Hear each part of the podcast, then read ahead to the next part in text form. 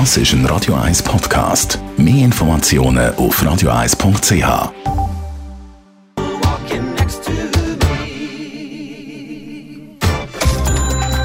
Netto, das Radio 1 Wirtschaftsmagazin für Anleger und Sparer, wird Ihnen präsentiert von Tracker.ch, der weltweit führende Anbieter für mobile Ortungslösungen. Mit dem Dave Burkhardt. Der Messebetreiber Messe Schweiz schreibt im 2018 einen happigen Verlust von über 190 Millionen Franken. Schon im letzten Jahr hat es ein Minus von 110 Millionen gegeben. Der Verwaltungsrat beantragt darum den Aktionär, für das Jahr auf eine Dividende zu verzichten. Messe Schweiz hat letztes Jahr bekannt gegeben, dass sie Messen wie Züspa oder die MUBA Basel in Zukunft nicht mehr durchführt. Der Flugzeugbauer Boeing verliert nach zwei Abstürzen von Maschinen vom Typ 737 MAX 8 den ersten Grossauftrag. Die indonesische Fluggesellschaft Garuda hat den Kauf von 49 Flugzeugen von diesem Typ zurückgezogen. Grund ist verlorenes Vertrauen. Der Deal soll mehrere Milliarden Dollar wert sein.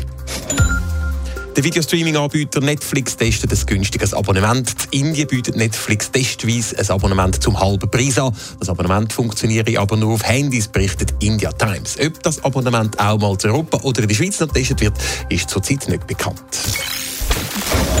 Ah, wird sich der CS-Chef Tijan Tiam sicher freuen. Im letzten Jahr hat es für ihn fast ein Drittel Lohn gegeben. 13 Millionen Franken hat er verdient. Etwas, wo nicht alle Bankenexperten verstehen, Dave Burkhardt. Nein, der Lohnsprung beim Tijan Tiam der wirft doch Fragen auf, zum Beispiel beim Online-Portal Inside Paradeplatz. Vor allem im Blick auf den Lohn, wo der Tijan Tiam seit seinem Anfang als CS-Chef verdient. In dreieinhalb Jahren hat der Tijan Tiam über 60 Millionen Franken bei der CS bekommen. Und das, obwohl die CS-Aktie seit seinem Amtsantritt 54 Prozent verloren hat. Außerdem hat er CS 5 Divisionen zerlegt, die gleichzeitig um die gleichen Kunden balgen und stelle Mitarbeiter am Laufband auf die Straße, schreibt Inside Paradeplatz weiter. Der heute publizierte Lohn der sei eine Ohrfeige für die Mitarbeiter und die Aktionäre. Aber mit dem Lohn ist er nicht der Bankenchef mit dem grössten Lohn in der Schweiz. Nein, der Sergio Ermotti von der UBS der hat im letzten Jahr noch ein bisschen mehr verdient, 14 Millionen Franken, nämlich also 1 Million mehr noch als der Tijan Tiam. Im Vergleich zum CS-Chef hat er aber 2018 nicht mehr, sondern weniger verdient, nämlich ganze 100'000 Franken.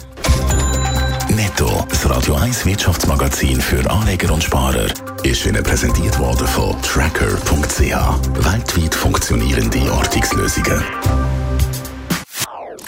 Das ist ein Radio 1 Podcast. Mehr Informationen auf radio1.ch.